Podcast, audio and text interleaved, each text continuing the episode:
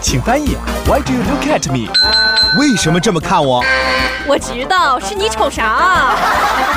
广义新闻七点整，每晚七点，红辣椒和你整点不一样的新闻，就在 CCFM 一百点八。呀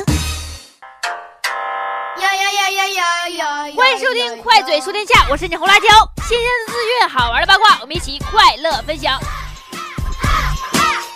我的新浪微博号是红辣椒俱乐部，赶紧加关注吧，我们一起来互动。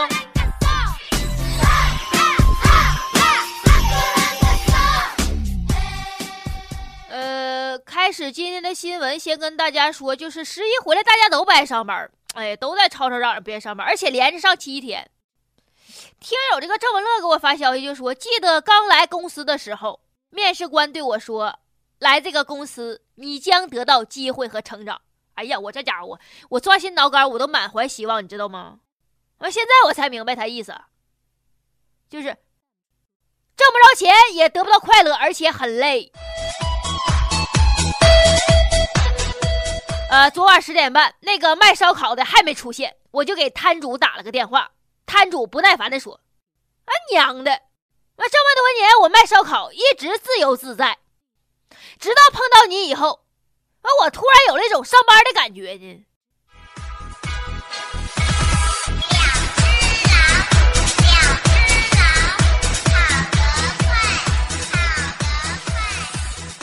这几天有这么一个消息啊，日前苹果啊，苹果手机已经在中国申请了双卡双待专利，这意味着以后的 iPhone 很有可能会加入双卡双待功能啊。专利有两项，分别是双 SIM 卡网络选和这个用于双 SIM 设备的，呃，叫功耗降低技术，是今年年初提交的，现在还是等待和审核这个提案的状态。我就想说，能有市场吗？我这双卡双待大屏手写智能语音手机只要九九八，只要九九八，九九八，您没有听错，只要有九九八，知道吗？再说了，苹果大哥，你有没有搞错？双卡双待都快被俺们国产手机玩烂了，行不？俺们国内连专利都没有，扯犊子呢！还申请双卡双待专利，这家，你有没有申请超长待机专利呀？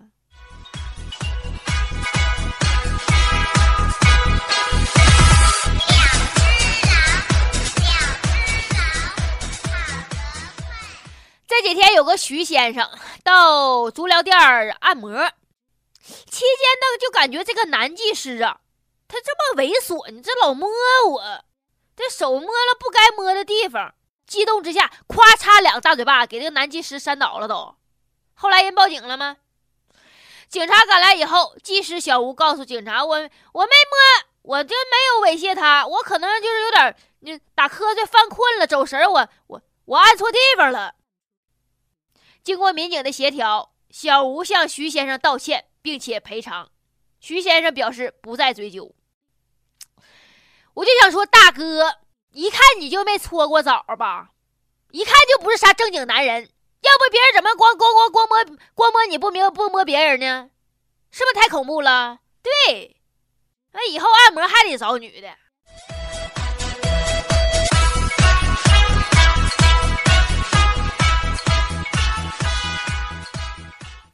国庆期间外出就餐，在重庆一家串串店，就是那个吃那个涮串的火锅店啊，有五个年轻人吃霸王餐，五个人里边有三个人相继离开，最后两个人喊出“预备跑”，之后就冲出去了。律师说了啊，根据治安处罚法，强拿硬要或者是任意占用公司财物，处以五日以上十日以下拘留。并且可以处百五百元以下的罚款。我就非常纳闷的是，有钱就在外边吃，没钱就在家吃，吃完了跑，你算啥能耐？装什么玩意儿啊？网友纷纷评论：国庆节随礼是不是随多了？原谅他们吧。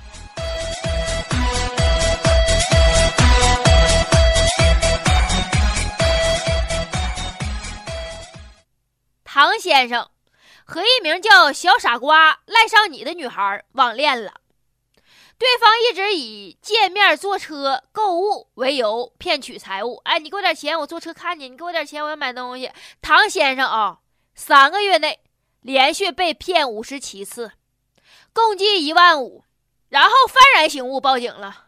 民警发现这个女孩是这个所谓的女孩，体重二百二十斤，而且是个男的。这两天，警方将该男子抓获。那五十七次才整一点五万，平均一次二百五左右。两位，你是缘分吗？但是大家在幸灾乐祸、笑话别人的同时，大家有没有想过，一个二百二十斤、满腿毛的这个大汉都能泡到愿意为他花钱的男朋友，而你还是个单身狗？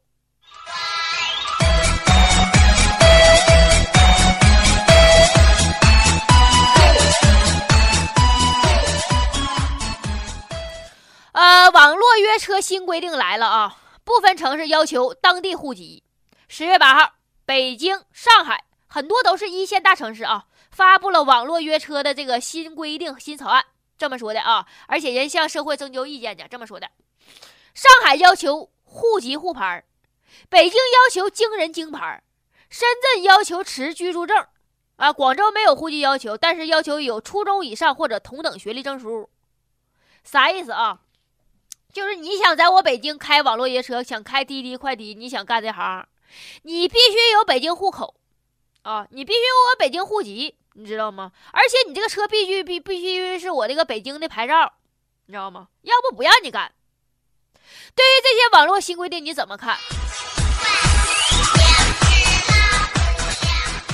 第一点，我想说，本来吧，市场化经营挺好的啊。但是你整什么地域分裂呢？而且多年的经验证明，改革开放是一个巨大利好的政策，咱们大家都是受益者。那怎么现在还越学越回旋了呢？还没有北京户口不让开网络约车，按照你这规定，这家没有北京户口还不让打车了呗？第二，哎，就现在他这么一整，我咋感觉这个网络打车从一开始就是个圈套呢？你套圈呢？你看看啊。刚开始那家滴滴快滴多疯狂啊！就在咱就不说别的地方，就吉林市我身边这有有好几个开出租车的朋友啊，就路边招手都不停，歘歘整个手机，特意整个手机架在那就接滴滴快滴的活。刚开始那家疯狂的给补贴啊，给出租车补贴，给打车的也补贴。打开市场以后完了，滴滴把优步给收购了，哎，不但不补贴了，而且当时就涨价了。美名其曰要有钱的网络约车，没钱的打传统出租车，高啊！你们玩的太高了，你们还落下一个市场化经营的美名，干得漂亮巴巴的。但是第三点是最重要的，你知道吗？第三点，大龄单身女青年们，你们的春天来了，知道吗？年底能交差了，因为国家没有忘记你们，更没有放弃你们。你看看啊，刚刚发布的一个网络约车政策。看似是对出租车行业的管理，实质上是为你们科学筛选对象做出了符合你们心意、符合你们需求的核心用户群体。你看啊，有车吧，必须的吧，而且是一点八排量以上的吧，啊，有户口啊，你必须北京户口，要不让你开呀。不忙，还有时间，要不谁能干网络约车呀？滴滴相亲，一步到位，巴巴的，快点行动起来吧。记住啊，女生一定要化妆，因为你一天不化妆，别人就记住了你不化妆的样子，啊，之前天天化的妆就白化了，哎，一天不化妆等于永远不化妆。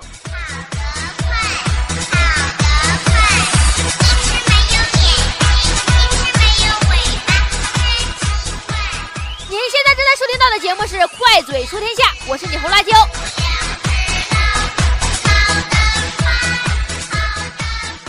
海昏侯这个墓考古墓啊，发掘工作结束了啊，遗骸下边出现了百枚金饼啊。南昌汉代汉代这个海昏侯刘贺这个墓出出土了青铜器、金银器、玉器、竹简、木牍，各种各种就是珍贵的文物一万多件儿。啊，数量之大，种类之多，创中国汉代就是中国汉代考古之最。据透露，这个刘贺的遗骸是躺在包金的丝缕琉璃席上面，知道吧？而且琉璃席下边放着一百枚金光灿灿的金饼啊，老大老实诚了。这么多金银财宝，你说你呀，生前没有来得及享受，以为做了陪葬就可以带到另一个世界继续享受荣华富贵。你做梦去吧，因为迟早有一天，呃，就是。嗯，一分一毫都会变成国家的，太对了，爸爸的。我不禁想起了陕西那个新闻，一个老人在媒体上控诉：那，我家祖坟挖出来的文物，竟然属于国家的。律师更狠啊！律师建议，三四代以内的可以归个人所有。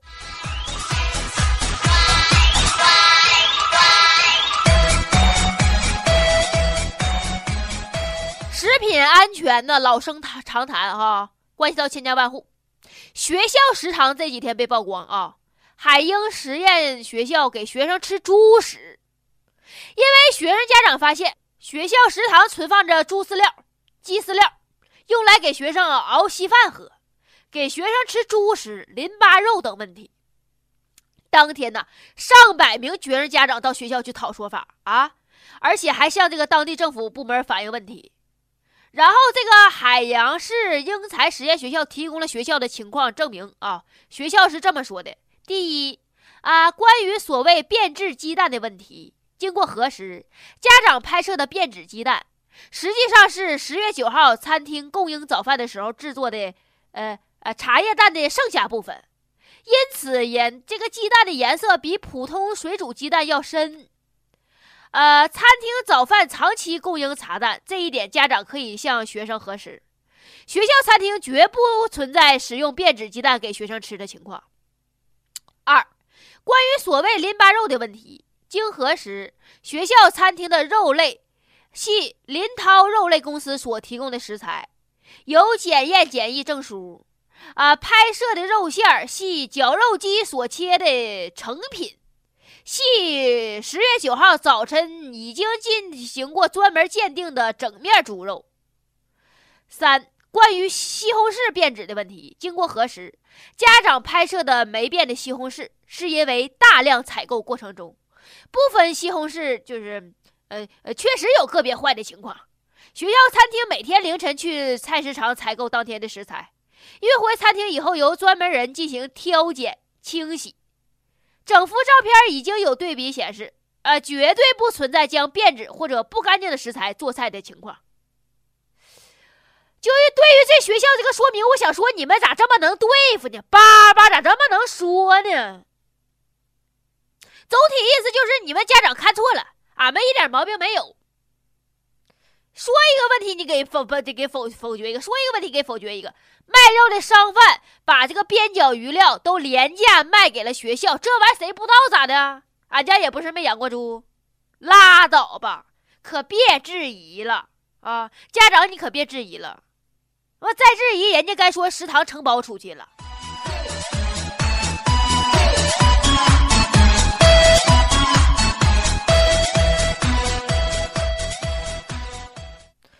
后再来看我总结的几个短消息啊！二零一六年十月十号凌晨四点，浙江省温州市鹿城区发生了一起民房倒塌事故，已经造成多人死亡。对此我表示哀悼。对此有人说：“那最早那批建筑是不是到售了？”才不是呢！谁规定了到到到售了啥时候就得塌呀？是是不是谁家又剁脚线了？夸夸的。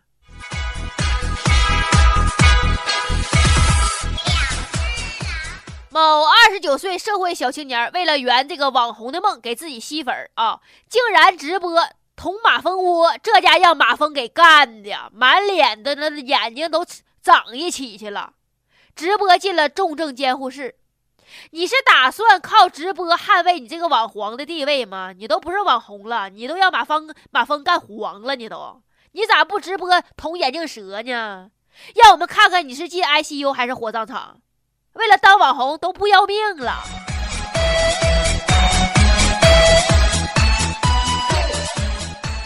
最近澳大利亚野狗泛滥成灾啊，就这些流浪狗啊，让人头疼。当地专家表示，呃，可以呃将狗肉做成罐头销往中国。对此，我就想说，咱们国家的爱狗人士哪去了？快点儿啊！你们这时候应该冲出国门，走向世界。你们应该出冲出国门进行抗议，将横幅拉出中国，拉向世界。你们赢了。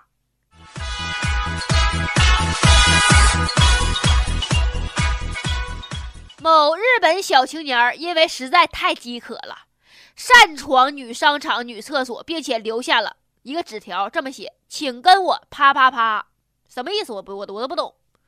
不料被店员发现，小青年当场被捕。我就想说，年轻人不懂浪漫，没有经验。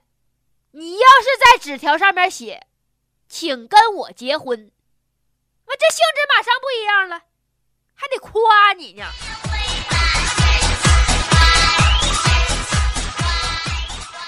美国一个六十八岁的老头子啊，老树发新芽。娶了一个比自己小好几十岁的小娇妻，无奈呀，世界就是这么小，事情就是这么巧啊！婚后，老汉发现娇妻竟然是自己的亲孙女，不是一家人不进一家门吗？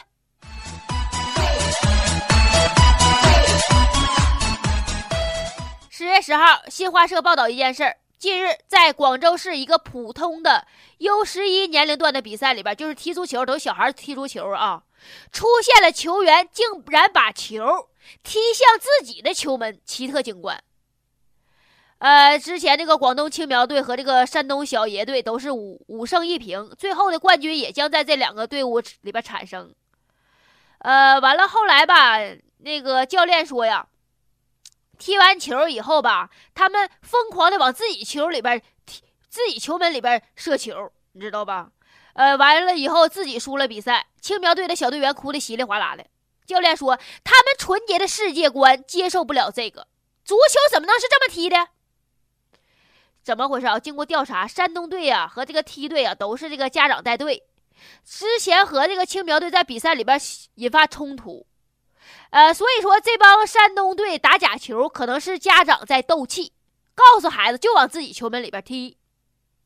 网友纷纷表示，踢假球踢踢假球还能受了吗？孩子，听友问我对待这件事怎么看？就是正常。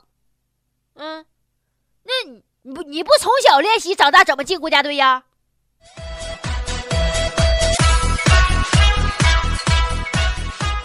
这几天。深圳限购显示出了威力啊！买家放弃了数万的定金就买房子啊！我都给完好几十万定金，我不买了，不要了。房东紧急降价七十万开始卖房啊！这次楼市调控政策出台以后，买卖双方强势地位出现对调了。以前我都求你买房，现在这卖家都求买家买房啊！呃，去年三点三零新政以后啊，房东违约坐地起价的事儿有都是比比皆是。啊，说好这房子一百万，第二天我不卖了，你给完我定金退你呗，我一下涨到三百万、四百万。但是这次限购重拳之下，买家开始变得谨慎起来了啊，掉了个啊，掉了个个。给你定金咋的？给你定金，我不买了。买方开始横起来了啊，这是十年河东，十年河西呀啊，几万、几十万的人民币，说不要就不要了，你就这种任性砸钱的感觉。我只在网上打游戏的时候体会过，你在网上开挂，人家在城里边开盘，虽然玩的都是心跳，深刻体现了做人的差距。今天的节目到这里就要结束了，我的新浪微博号是红辣椒俱乐部，赶紧加关注吧，我们一起来互动。以上新闻来自网易新闻客户端，我是你红辣椒，明天见。